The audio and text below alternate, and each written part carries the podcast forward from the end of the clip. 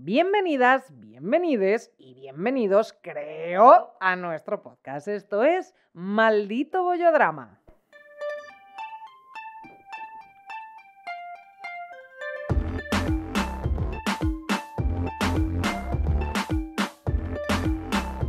Cuanto más suena, más nos gusta, yo creo, ¿eh? Es que mola más.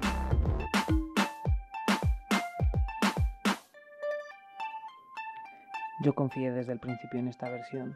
Sí, no nos costó mucho, es verdad. Siempre que sale en la sintonía comentamos cosas, pero es que es interesante.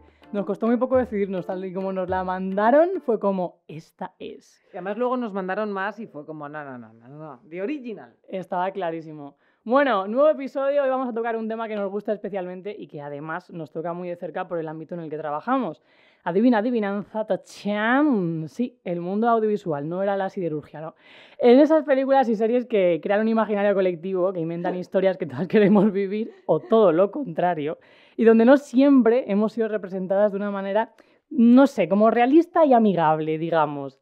El sector audiovisual no solo es sinónimo de entretenimiento, también es el encargado de ilustrar las películas, nunca mejor dicho, que nos montamos, de crear aspiraciones, de construir lo que hay en nuestras cabecitas y de proporcionar referentes a los seres humanos en general, ya sea LGTBIQ o no.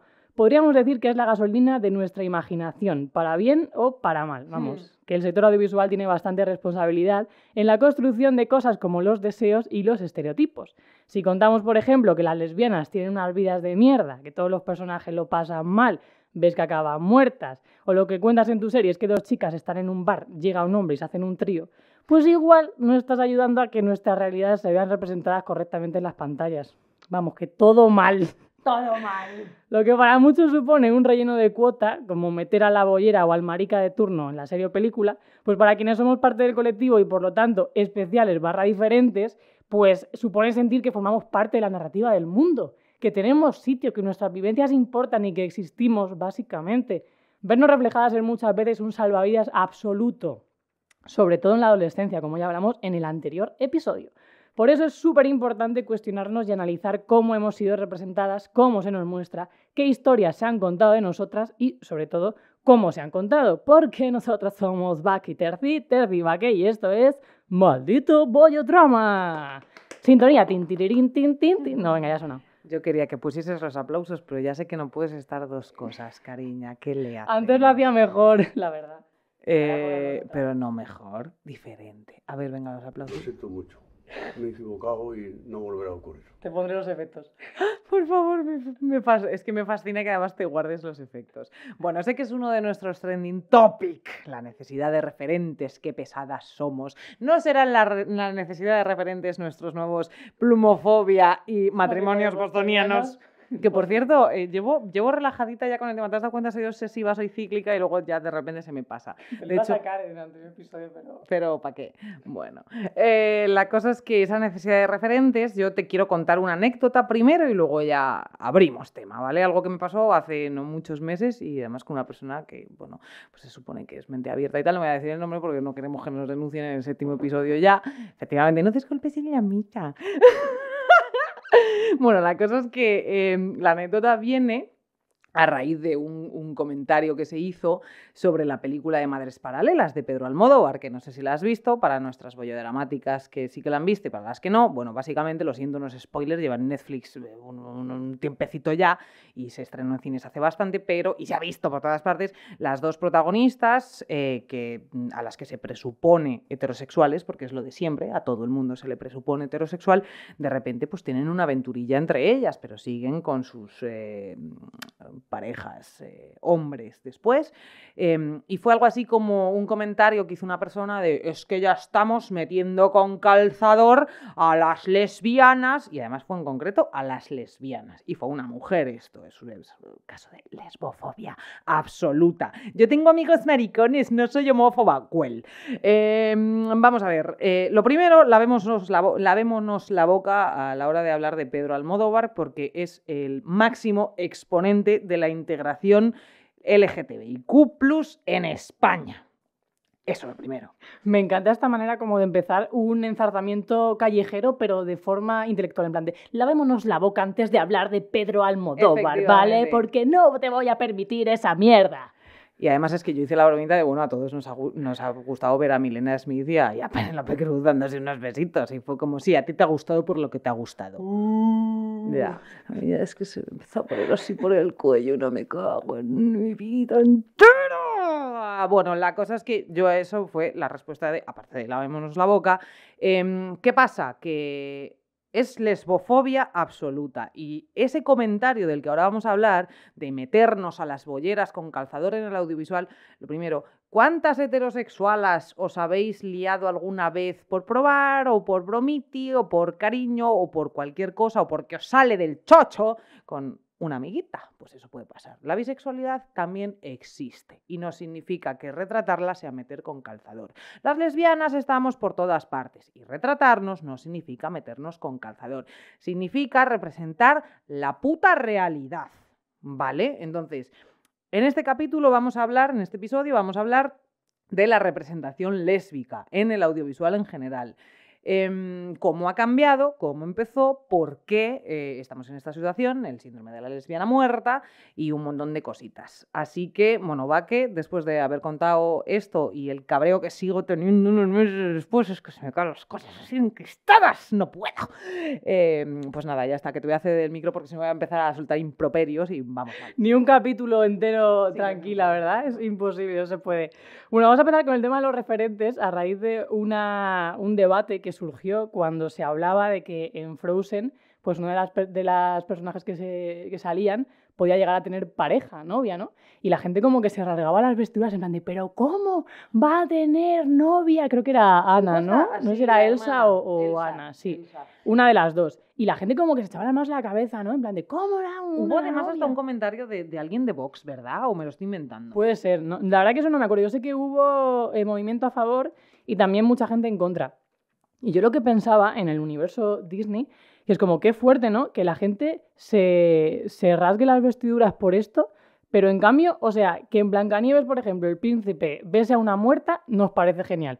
Que en El Rey León eh, Scar eh, tire por el barranco a su hermano, nos parece también perfecto. Que en Bambi eh, se muera la madre y el padre mire a Bambi y se pire, nos parece perfecto. Ahora, una, un personaje bollero, eso no puede ser, porque, porque ¿cómo, ¿cómo va a ser eso? O sea, ¿qué pasa ahí? O sea, tío, hay cosas súper fuertes, tío. Yo, para mí, Blancanieves tiene el top, porque ese momento en que en el funeral llega el príncipe, se baja del caballo, nadie pregunta quién es, y le da un beso a una persona que está muerta, tío, o sea... ¿Tú te imaginas en el tanatorio de la M30? O sea, que de repente llega alguien a la sala y en plan entran a esta y le da un beso al cadáver y la gente... O sea, no sé, ¿qué, qué pasa ahí? Pero una bollera no. O sea, tío, es, que, es que es muy fuerte. Esas historias nos las Romeo y tragamos. Julieta. Nos las tragamos, tío. Y, y- y otras cosas como todo lo que tenga que ver con homosexualidad, no. Y luego está la cosa de, no, porque es que, claro, los niños se van a convertir en homosexuales. No, señor. O sea, lo que va a pasar es que su hijo o su hija va a poder decir que eh, es homosexual. Nadie se va... O sea, no sé, es que... Y aunque fuese así, ¿qué más da? Que se- que- o sea, ¿qué Ya. problema hay? Exacto. Y además el trauma que tenemos todos, o sea, Disney fábrica de traumas, perdona. O sea, yo tengo tres traumas top que son la muerte del padre de Simba, em, que no me acuerdo cómo se llamaba. Mufasa. Mufasa. era, ¿no? Claro, sí, que luego ese Mufasa, momento cuando le hace em, así con las uñas. Una cosa que me daba pánico y terror, eh, la escena de los elefantes eh, cuando al pobre Dumbo se emborracha y se intoxica, que me daba pánico, de verdad, Dalí, que, que, cómo, cómo nos jodiste la cabeza cuando te metiste en Disney. Em, y, y Pinocho, porque además yo tenía bucle con lo de Pinocho lloraba muchísimo, que soy dramática, hija, lloro todo el rato, pero como que veía en bucle esa película, pero el momento en el que empieza a gritar, ¡Papá! Y lo busca y el otro se lo ha comido la ballena y no sé. O sea, Disney fábrica de traumas y de esas podemos sacar de absolutamente todas las películas. Eso sí que es un trauma, no que un personaje sea homosexual, cariñas. Hombre, mira, cosas turbias además. Justo tío. lo de Vox, que lo he buscado, fue Alicia Rubio, ¿vale? Que dijo, si Frozen es lesbiana, la niña va a querer el vestidito y la amiguita. Y tachó al feminismo de cáncer. nada, nada nuevo bajo, bajo el sol. Pero sí, es muy curioso, ¿no? Cuando se habla de dibujos animados de Disney y tal, eh, cómo la gente salta y no se da cuenta de lo que están viendo esos niños, esas niñas, tío, que es totalmente eh, traumático. Es que es, traumático. Pero sí, o sea, hace falta eh, referentes específicamente de bolleras, porque es verdad que siempre hemos estado invisibilizadas y eh, ahora hablaremos de eso, de cómo siempre se ha intentado ir colando cuando había censura en el franquismo y todo esto, eh, siempre primero ha abierto camino la homosexualidad masculina. O sea, la femenina siempre hemos sido un poco por detrás en todo, hemos estado súper invisibilizadas. De hecho, a mí lo que más me gusta de, de The L Word, una de las cosas, mi serie eh, absolutamente favorita, es que... La trama. La, A mí la- me la gusta por la trama. mi trama, eh, Carmen era esa trama eh, absolutamente maravillosa. No, pero mola lo que más mola para mí de esa, de esa serie es que no te están contando un universo heterosexual donde meten supuestamente con calzador un personaje eh, lésbico. No, al revés, te están contando un universo lésbico y la única persona que está ahí, que es heterosexual, es eh, la hermana de, de Beth, que, o sea, eso sí que se podría decir, es un personaje que tiene su trama y tal, pero no es fundamental. Entonces, es un cambio de paradigma porque te cambia ese contexto y te muestra realmente ese otro universo y no como hemos visto en la mayoría de series, que está todo contado desde la lupa y desde la visión del mundo heterosexual donde vamos a poner, pues eso, a la bollera o al marica de turno que le pasan cosillas. Y además nos intentan meter en la cabeza que somos minoría, cuando en realidad yo es lo que dije el otro día, de minoría nada, de minoría nada, los homosexuales no somos una minoría, estamos en todas puñeteras partes. Eh, ya es, y sin hablar de la bisexualidad, eh, ojo, eh, que en el momento, o sea, es verdad, he dicho lesbianas, pero me refiero al colectivo LGTBIQ+. O sea, somos mayoría, lo siento. O totalmente. sea, no, te- no tengo datos, pero tampoco dudas. no, o sea, o sea, aquí podemos tirar, yo creo que cada uno puede tirar de, de ¿cómo se dice? Joder, de situaciones personales o de amigos de amigos, de yo tengo una amiga que-", y todos podríamos eh, pensar en gente, absolutamente. Pero sí, vamos a hablar de referentes en, en España, porque yo preparándome el, el programa, el episodio, en esa parte de búsqueda de cosas, de fuentes, de referencias, me he encontrado con una auténtica jefaza, o sea, una tía que es eh, una crack absoluta, que se llama Beatriz González de, de Garay. Pues es, mira, te voy a decir su currículum porque es que de verdad es como para decir, wow, es licenciada con premio extraordinario fin de carrera en comunicación audiovisual por la Universidad Carlos III de Madrid, doctora europea por la Universidad Complutense, Complutense de Madrid, es doctora de la Universidad Complutense. Y bueno, eh, sus principales ámbitos de investigación son estudios de género y diversidad sexual en la ficción televisiva. O sea, es una tía que eh, ha hecho publicaciones que se te va la cabeza de lo geniales que son. Y una de ellas es una que se titula El lesbianismo en las series de ficción televisiva españolas, que habla solamente de esto. Son 608 páginas de publicación. Es increíble. Eh, habla con pelos y señales, pero no solamente de los personajes, sino de qué les pasaba, cómo les pasaba, cuáles eran sus relaciones con otros personajes, cómo se ven representados. O sea, de verdad que es un trabajazo. Y yo leyéndolo el otro día, no me lo leí entero, pero sí que Te lo iba a preguntar, en plan, ¿te lo leíste no, pero, pero es, o sea, es súper interesante. Es lo típico que empiezas a mirar, a mirar, a mirar y se te van tres horas de repente y dices, eh, mm, o sea, estoy buceando en este Igual. archivo, en este documento y es, y es brutal. Es muy importante que haya eh, personas, mujeres como, como Beatriz, que hagan este tipo de estudios y de trabajos porque es- son maravillosos. Y había muchos datos súper curiosos que, mm, que hablaban pues, de cómo, por ejemplo, se había utilizado siempre mucho el vínculo emocional para intentar que los espectadores conectaran con esas historias, ¿no? Como que todas las historias siempre están, pues, eh, no quiero decir disfrazadas, ¿no? Pero rodeadas de ese halo como de amor, de tal, un poco para que la gente empatice, ¿no? O sea, como que eh, lo que hablamos, ¿no? Al final la construcción del mensaje de Love is Love nos ha servido para meter las historias, pero bueno, igual también es momento de decir, es por amor, sí, pero también puede ser por vicio y no, y no pasa nada. O sea, se puede, se puede ser por no vicio. digamos vicio, que es una palabra horrorosa. A ti, a mí me, o sea, a mí no me, o sea, yo creo que hay que quitarle el este. O no, bueno, no sé, pues eh, por disfrute. Pero vamos a decirlo. exactamente disfrute porque el sexo no es vicio. O sea, vamos a ver, todos somos, eh, no lo sé, es como cuando dicen, esa es una ninfómana. Bueno, pues eso es, un, eso es una Hombre, sí, palabra claro, ultra misógina que nos han metido en la cabeza mm, para mm, eh, identificar a las mujeres que son sexualmente activas. Las mujeres además, está, está estudiado, tenemos una libido bastante más movidita que la de los hombres. Entonces no es que seas una ninfómana, es que eres libre sexualmente. Hombre, y sobre todo que no hay un equivalente para ellos. O sea, es ninfomana y, es y, mentira, por eso te digo, pero que, es, una, que es una palabra que se han inventado para estigmatizar a una tía que tenga deseo sexual eh, y ya. O sea, de verdad, eh, es que, no sé. Pero esto viene de lo que hablamos el otro día, que te decía yo, que, que- en, épocas pasadas se, o sea, se decía que las mujeres no teníamos libido ni teníamos deseo sexual. Esto lo hablamos, no me acuerdo en qué capítulo, en el tercero, sí, en el de, en el de clase teórica de sexo lésbico. Lo- la psiquiatría, eh, bueno, y, a nivel, eh, no, me- no sé cómo se dice, anatómico, eh, eh, estaban absolutamente seguros de que las mujeres no teníamos deseo sexual. Solo nos, nos, nos penetraban, y nos quedábamos embarazadas y pichi, el resto del tiempo no teníamos deseo. Hombre, te digo una cosa, eh, esto siempre tomado desde la perspectiva eh, social, hablando de, mujeres cis, pero me encantaría ver si los hombres eh, cis tuviesen clítoris, que está solamente, su única función es placer. O sea, sería como, habría el día del clítoris, le harían, eh, sería lo que ellos agarrarían para decir, no, es que sexualmente estamos programados para follar, porque tenemos una cosa que se llama clítoris que es solo para el placer. Entonces, como me encantaría ver cómo, o sea, es que le adularían todo el rato. Si vemos penes dibujados por las calles cuando me, o sea, si hubiese una cosita, un botoncito que fuese solamente para el disfrute sexual, Tía, o sea, habrían hecho unas campañas de marketing, veríamos camisetas, veríamos todo, o sea, eh, todo giraría alrededor del clítoris, pero, ah, no, lo tenemos nosotras, entonces vamos a cortárselo, ¡hala, ya está! No, no está feo eso. Vamos a cortárselo o a decir directamente que no existe. no sé si recuerdas esto, también lo estuvimos hablando. El clítoris no existe. El, el orgasmo vaginal. Vaginal. Eso es lo que no existe, carajo. Totalmente. Bueno, vamos a, sigamos con, con... Carajo, esta señora. Pero mira, me viene bien para, para decir otro dato. ¿Sabes que eh, en cuanto a porcentajes de edades, porque sale en este trabajo también, salen muchos datos de cómo se muestran a las lesbianas, historias, tal, pues un 76% de los personajes son de edades entre 20 y 39 años.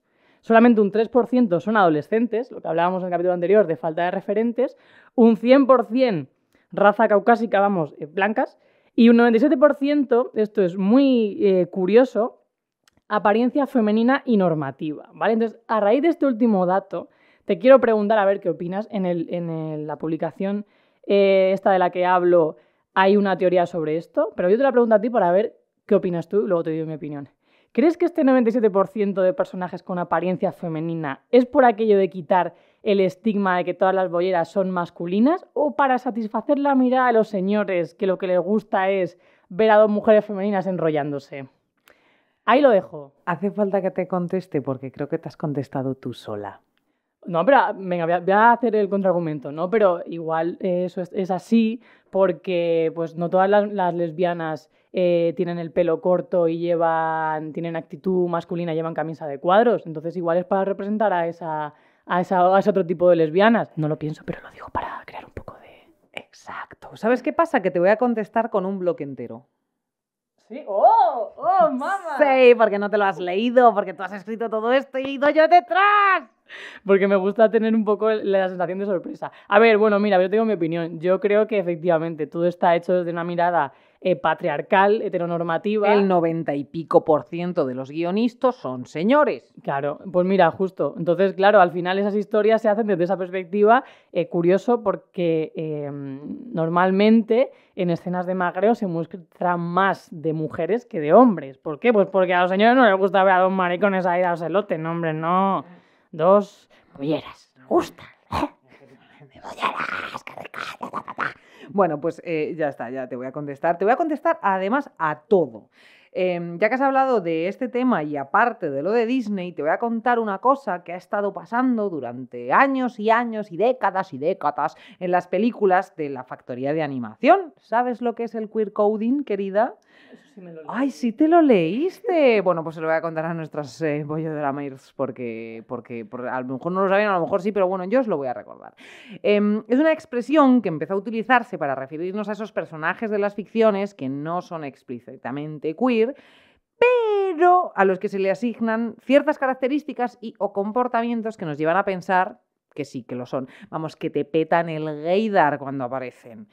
Hay mucha investigación detrás de esto, hay muchos estudios y de hecho a mí me encantó que vi durante la cuarentena un vídeo de Daniel Valero que se llama Tigrillo en, Instagram, eh, que es brutal, a mí es que me, encanta esta persona. Em, hizo un vídeo completísimo explicando todo el tema, ¿vale? Pero resumiendo esto y los estudios que me he estado leyendo, los personajes queer-coded Son personajes con una identidad de género que no se menciona abiertamente, eh, a lo mejor hay algún comentario, pero lo normal es que no lo haya, igual que su orientación sexual. Simplemente son mm, presentados y presentadas como mujeres con características asociadas a lo masculino y hombres con características asociadas a lo femenino. Vaya, con pluma. Em, plumofobia, qué raro que no lo has dicho, eh, estoy sorprendida. No, porque, eh, por- por- porque el micrófono está muy lejos, por eso no lo he dicho. Ya. Bueno, esto no viene de otro sitio que de la censura del código Hayes en Estados Unidos. Porque has hablado, an- has hablado antes de- del tema de, Franco y de ese tipo de censura, pero es que esto es estructural de código Hayes, ¿vale? Este, este código vetaba las historias con temáticas inapropiadas, ¿vale? Por lo que las representaciones de los personajes LGTBIQ se hacían de una forma oculta y estereotipada en extremo para poder colar esa, eh, colarse en esa censura. El código Hayes básicamente determinaba qué se podía ver en una película y qué no, aplicando una serie de restricciones que determinaban lo que era moralmente aceptable. Y obviamente los maricones no eran eh, moralmente aceptables. O sea, igual que eh, eh, tú mm, no podías sacar pues, pues un pedófilo o no podías sacar una persona que le pusiese los cuernos a su esposa o cosas así, pues, un- pues, pues una bollera menos. De primeras se hizo con carácter progresista, de hecho. Es que luego esto se le dio la vuelta, es súper interesante, porque el espíritu era antibelicista contra el abuso de poder, intentando proteger a las clases bajas, etcétera, porque no, se- no trataban de otra cosa que paliar los efectos del crack del 29 y, y la consiguiente crisis económica. Pero el macartismo llegó, eh, o sea, con el macartismo llegó lo que se conoció como la, la caza de brujas de Hollywood. Esto es que, a ver, eh, es muy tocho, ¿vale? O sea, que lo voy a decir por encima, os pido que, que si os interesa busquéis información que hay por todas partes y es, es que es la leche, o sea, es que te explota la cabeza. Pero eso es- era una ola de conservadurismo, de no te menees, que duró mm, hasta la llegada de lo que llamaron el cine independiente norteamericano. Em, para que se me entienda bien, ¿vale? El macartismo fue una persecución anticomunista llevada a cabo por el senador Joseph McCarthy en, en Estados Unidos durante el periodo de la Guerra Fría y de la que no se salvó ni Charles Chaplin. Eh, vamos, que se convirtió en censura, básicamente, ni más ni menos. De hecho, la mayoría de las películas europeas estaban vetadas. Es que luego esto llegó lo del destape, bla, bla, bla, bla, pero vamos, que no representaban el modo de vida conservador y súper estupendo de, de Estados Unidos, de Norteamérica, y eran inmorales, todo lo europeo era tetas y vicio, como has dicho tú, y todo horror. Y es que había una forma muy curiosa de, por decirlo de alguna manera, saltarse a la torera ese código Hayes, que era castigando esas conductas. Entonces dejaba de ser ilegal que tú sacases ese tipo de, de, pues, a los adúlteros, los pervertidos sexuales o personas de nuestro colectivo, podían aparecer, pero debían ser castigados con un horrible destino o directamente la muerte. De ahí lo que has dicho. Ya, es que no sé qué es peor, si que no haya referentes o que los que veas le pasen todo el rato cosas de mierda. O sea, es como, gracias señor, no me hace falta, está bien así. Pues es que era una forma de, de- meter en la cabeza a, a la gente que, que ser mm, mm, bollera o ser maricón o ser trans era malo, era horrible. La cosa es que tú podías representar personajes homosexuales eh, o, trans, eh, pero de una manera negativa para que el público lo asociase con algo desagradable directamente. Solían ser malvados que recibían un castigo, villanos y villanas sádicas que acababan muertos o derrocados, siempre les iba fatal. La cosa es que la aplicación de este código se terminó en el 67, es que duró más de 30 años, ojo. Em, pero colea hasta hoy y no sé, como que el cine se ha quedado como traumatizado eh, por este efecto. El ejemplo más recurrente son por los villanos de Disney. Si yo te digo Scar en El Rey León, Hades en Hércules, Jafar en Aladdin, el Capitán Garfio en Peter Pan, Radcliffe el de Pocahontas, que de hecho te acuerdas de la escena de los Mm. lacitos que me, me fascinaba, o Úrsula en La Sirenita, personajes con pluma que no, tú no sabes si son homosexuales o no, o trans o, no binarios o lo que quieras, pero tienen una pluma de no, de no te menes y son todos los malvados. De hecho, hay veces como que se disfraza incluso con un deseo hacia la, pro- hacia la protagonista, o bueno, la protagonista no había ninguna protagonista, hacia la, hacia la crush de- del protagonista. Todos súper amanerados, van maquillados, con los ojos pintados. De hecho, la propia Úrsula se inspiró en una, en una drag queen, la icónica Divine. Pues en el doblaje latino, de hecho, le puso la voz una mujer trans, Serena Olvido. O sea, hasta ahí llega la, la, la, la, la- la- O sea, el meterte con calzador, esto está mal, estos vídeos, caca. Eh, la cosa es que esto demuestra que en ocasiones esta mierda se ha dado la vuelta, por fortuna, porque al final muchos de ellos y muchas de ellas se acaban convirtiendo en iconos y casi representantes del colectivo. Ojo. Podría parecer que todo esto ha cambiado, pero el audiovisual, lo que, te di, lo que te he dicho antes es que me boicoteo mi guion a mí misma. Ha quedado marcado por estos códigos. Los LGTBI seguimos acabando fatal en la ficción. Somos personajes miserables, desgraciados e infelices. Siempre nos pasan cosas horribles y sigue, en cierto modo, ocurriendo en los últimos años. Te voy a poner ejemplos, pero dicen, no, si ahora hay más películas. Fíjate en el horrible final de la pareja de Brokeback Mountain. El terrible destino de los personajes trans en Albernovs o la chica danesa. Lo que le pasa al pobre Chalamet en Call Me By Your Name. El os- horrorosísimo desenlace de Dallas Buyers Club. Eh, el de la recientemente estrenada El Poder del Perro, que es maravillosa. Si no la has visto, eh, está en. Netflix. Pues es alucinante, pero pues otro homosexual que acaba mal. Y la llorera que nos pegamos con Carol. ¡Ay, Carol! ¡Ay! Me encanta. Es que Kate Blanchett, perdón. Em, la cosa que también pasa, pues, eh, pues el retrato de una mujer en llamas, Santa Llorera, aunque bueno, tiene sus matices porque es más representación de la realidad de la época y no nos podemos meter con Celine Sciamma, porque Celine Sciamma eh, es una directora que hace una visibilización de los homosexuales, las lesbianas, los trans, la de Tomboy es flipante y es diosa querida, la amamos. Pero bueno, la cosa es que hay un fenómeno que se llama el síndrome de la lesbiana muerta, que lo hemos dicho antes, hay cientos y cientos de ejemplos que define esta condena que sufren en concreto las mujeres que aman a otras mujeres en la ficción. Muertes violentas, desaparición con el corazón roto. Este patrón, de hecho, empezó a a denunciarse a través de las redes sociales con la muerte de un personaje lésbico de los 100. Que la gente se volvió crazy. En plan, ¿esto qué es? Boicot absoluto. Pero es que aunque la primera en teorizarlo, pues, te, te voy a explicar, eh, fue una periodista estadounidense que se llama Caitlin Havens, o sí, Havens, em, que se dio cuenta de que los guionistas no saben qué hacer con las lesbianas. Y justo lo que has dicho tú, tiran de tópico, porque vamos, introducen a las boyeris en sus ficciones para, cito, captar un segmento de público diverso, cumplir el cupo, o alimentar una de las más recurrentes fantasías eróticas masculinas. Pero cuando han cumplido la función, las liquidan. No saben qué hacer con ella, ta, ta, ta, ta, ta, venga, muerte o desgracia o atropello o suicidio o pues eso, desde, ay, me han roto el corazón, voy a desaparecer porque estoy despechada, porque no sé otra cosa que despecharme. Lo bueno es que esto es algo de lo que nos vamos despegando poco a poco y gracias al activismo y a la apertura de miras de los realizadores y realizadoras, la cosa va cambiando y mucho. Y digámoslo, porque hay que decirlo. Gracias a Netflix, que fueron los primeros que se lanzaron a lo bestia en pro de la representación homosexual y lésbica en concreto, que es lo que nos ocupa. Eh, hablamos el otro día de esta mierda me supera en el capítulo anterior, cuya protagonista es lesbiana. Black Mirror tuvo uno de los capítulos estelares protagonizado por dos lesbianas. San Junípero, que es precioso y no sé cuántas veces he visto ese capítulo. Por favor, es que es la... Es Se me rompe el corazón, lo voy, a, lo voy a ver otra vez. Bueno, tenemos ahora la serie de animación Desencanto, que no hago spoiler, eh, pero, well.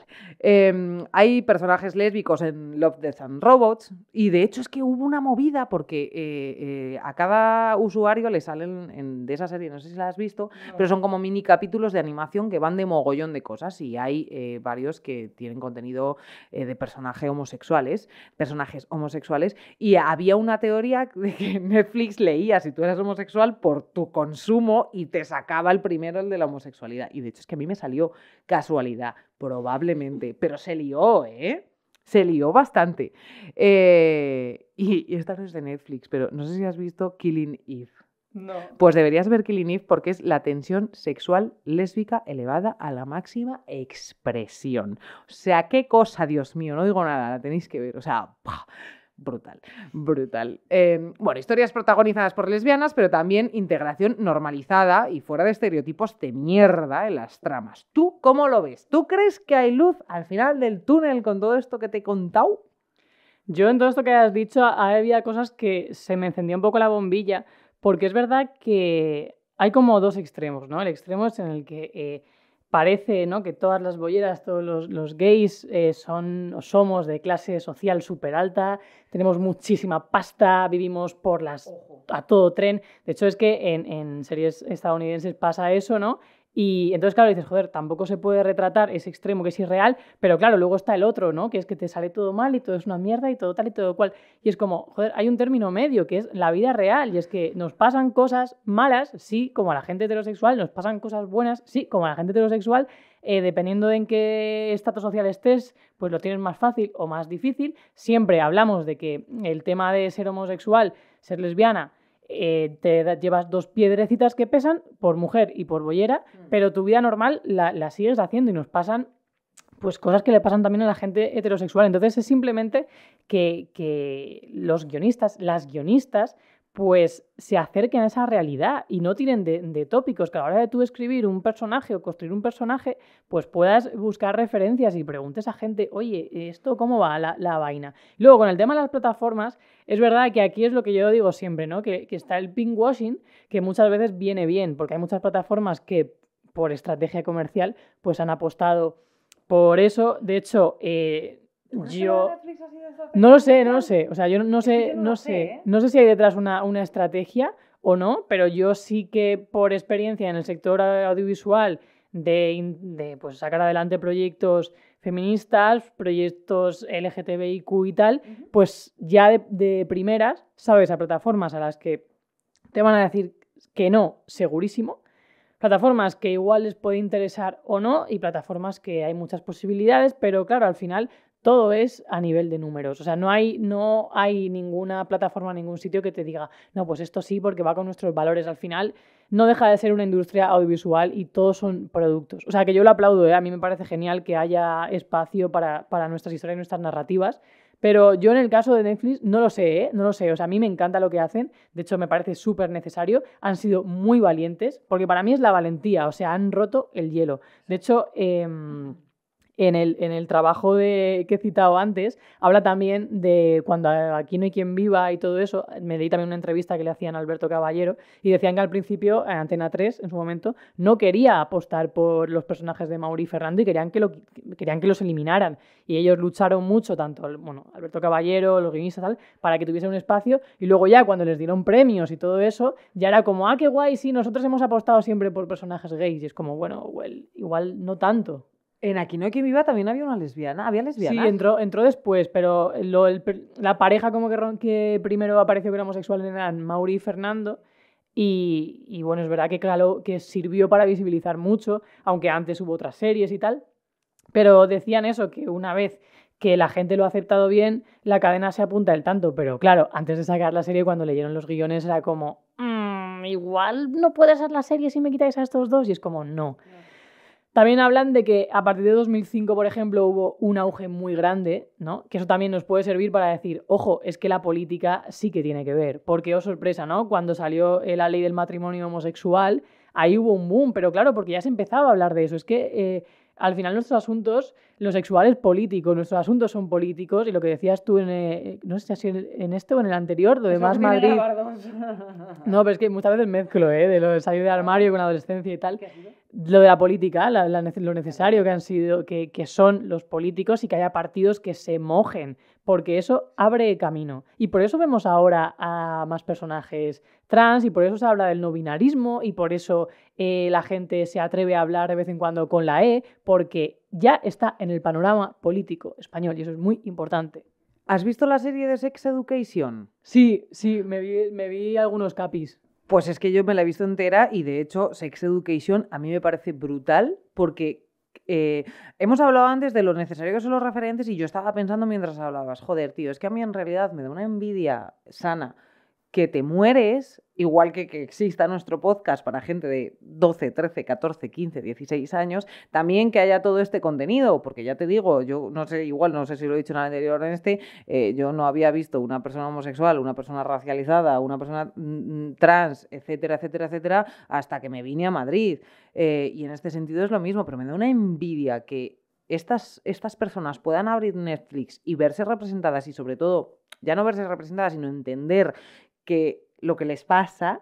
Em, pero joder, o sea, en realidad es como Sex Education también educa eh, en todos los sentidos, porque lo que decíamos, también lo hemos dicho en otros capítulos, nos hemos ido construyendo, deconstruyendo y aprendiendo. Yo no sabía hace relativamente poco que era una persona no binaria o no binaria. O yo no, o sea, ni siquiera lo entendía. Y, y o sea, sabía que existían, empecé a saber que existían, pero gracias a Sex Education entendí perfectamente lo que son. O sea, pero perfectamente porque te lo representan y te ponen realidades súper mm, mm, súper explícitas y conversaciones que parecen hasta reales de, la situación de esas personas y las dinámicas relacionales que, sufren o que viven, depende de, depende de los casos. Y series como Sex Education, por ejemplo, que se ve tanto y no es solo, ay, em, pues sufrimos acoso, sufrimos bullying, sufrimos tal, también las partes positivas y también las relaciones que tienen con sus familias, también las relaciones que tienen en los institutos. Pues Sex Education deberías verla entera porque te va a encantar. Y ya te digo, me parece súper positivo esa representación porque aunque haya gente mayor, entre comillas, que diga, ah, no me lo meten con calzador, hay otra mucha gente mayor que flipamos, vemos, aprendemos y no solo nos sentimos representadas, representados y representades, sino que joder, se nos abre la mente y el audiovisual, eh, ahora que la literatura se va perdiendo, por desgracia, eh, hueco en el mundo, es la, la base de la cultura y sobre todo de, de lo social. Se aprende muchísimo. Y sobre todo es eso, de decir, joder, esto que veo aquí, cuando lo veo en la calle ya no me extraña, o ya no flipo, o ya no lo rechazo, o ya por lo menos le doy una pensadita. No, y además eh, yo pienso que hay un punto en que el progreso y lo que ya están dado, o sea, hay un margen que se puede desandar, eh, depende de- del contexto geopolítico, de quién esté, pues de quién gobierna y tal. Pero luego hay otra parte que ya es imposible porque ya, es, ya está visibilizada, o sea, tú ya no, a ese conocimiento de que la gente sabe lo que es una persona no binaria, no se lo puedes quitar porque ya lo saben. O sea, eh, lo, hay una cierta, cierta mm, base que, que- que es imposible de, de ir hacia atrás. Y yo lo veía, me llamó mucho la atención porque una vez estábamos, hace poco, cuando salió eh, la nueva de sexo en Nueva York, o sea, que es como una típica serie mainstream, tópicos, súper heteronormativa, bla, bla, bla, bla. De teras y maricones. No, no, o sea, no, sexo en Nueva York, tía, Sí, es- como que se Ah, que bueno, sí, como, sí, y justo. Y pero, pero todo muy romantizado, o sea, la típica ficción que dices, what the fuck, qué mierda. Y, en la, y fíjate que en la nueva, en la nueva que han hecho, eh, meten muchísimas cosas, tío, que me llamó mucho la atención porque hablaban que una de ellas está en un programa, en un podcast eh, donde hablan del no binarismo, la hija de, de otra protagonista pues también hace guiños con el tema de la identidad de género y claro, entonces el, el consumidor, la consumidora de, esa- de esas ficciones se acerca a temas que de otra manera probablemente no se acercarían. ¿Por qué? Pues porque al final las series se van bañando de la realidad y la realidad es que cada vez hay más cosas distintas a lo hegemónico. Y lo iremos viendo también, yo, o sea, yo, yo estoy convencida, pongo la mano en el fuego, que en España ya eh, se irá, o sea, irá pasando como pasa en Estados Unidos, que es que eh, habrá personas negras en las series que son españolas, porque ya el español ya no es blanco, eh, ya no es con el pelo eh, negro y tal, o sea, ya hay españoles negros, ya hay españoles que tienen familia Y marroquí. muchos o sea, años. Claro, pero siempre en las series, Y tía. se dejará de preguntarle a la gente racializada, eh, ¿y tú de dónde eres? Pues de- Claro, pues amigo, de al lado, claro, amigo, he nacido en España, soy español como tú. O sea, es que hay que empezar a quitarse esa, esa movida y, y el audiovisual tiene que estar ahí. Eh, igual que en el otro episodio dije, joder, la gente de la comunidad educativa tiene que ponerse las pilas. La gente del mundo audiovisual, guionistas, productores, productoras, tenemos que ponernos las pilas y empezar a buscar perfiles distintos y mostrarlos en la publicidad y dejar de poner a mujeres sin pelos en anuncios de depilación, pasándose la cuchilla cuando ya no hay pelos en las piernas, señores, o sea, ¿cómo puede ser eso?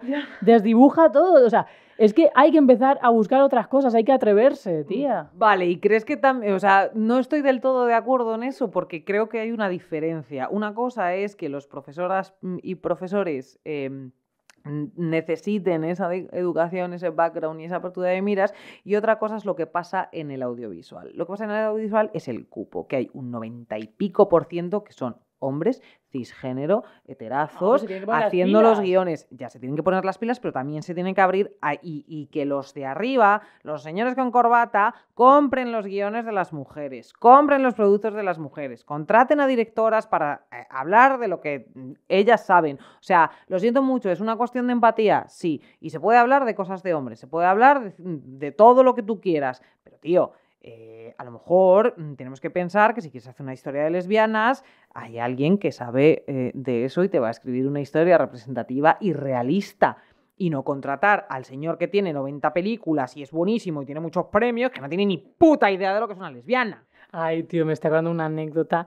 Bueno, no sé, igual me estoy tirando piedras contra mi tejado, pero bueno, espero que no, voy a, que no Quiero vuelva. nos denuncien. No, pero espero, creo que no voy a volver a trabajar ahí, no la puedo contar.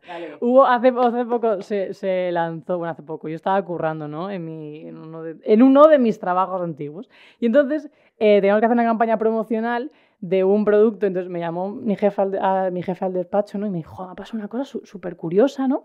Y es que he visto en, en, en un episodio del producto que vamos a lanzar que tienen una relación sentimental, una chica transexual, usó la palabra transexual, que no se debe usar porque mm, eh, está asociada al tema de... mm, em, sí, sí, como a, a un rollo médico y todo eso, lo- o sea, personas trans se dice, ¿no? Pues él me dijo, eh, hay una chica transexual que tiene una relación con un chico transexual, o sea, ¿no te parece como loquísimo? Claro, yo le miraba como diciendo, este señor que está encargado de crear las campañas de publicidad que van a ver millones de personas, está, me ha llamado al despacho que estoy haciendo yo mis cosas para contarme esta puta mierda. O sea, de verdad, este es el nivel. Y yo le miré y le dije, hombre, a ver, menganito.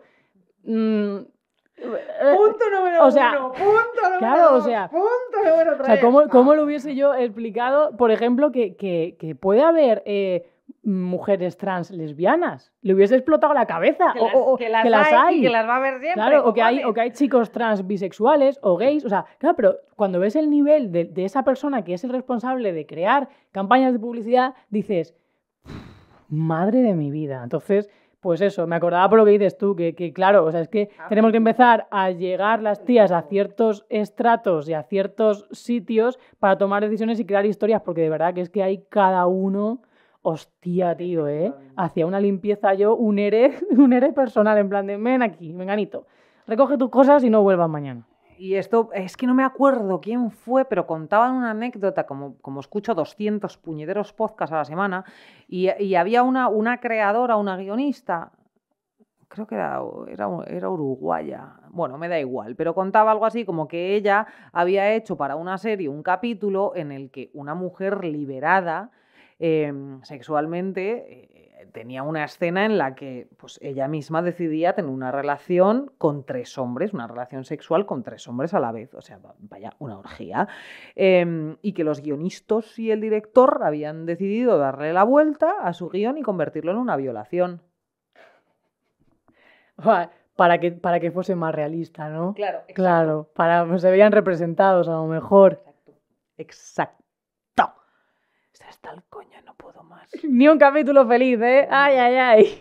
No, Bueno, yo creo que nos ha quedado redondito, ¿eh? ¿Quieres, Ha a- quedado ¿Quieres redondito. añadir algo más? ¿Te quieres hacer un terci? ¿Quieres añadir algo más? No, está todo bien, seguro. Ah, quería decir que... Estabas mucho, llevas mucho rato sin, sin, sin lanzarme, sea, sin faltarme el respeto.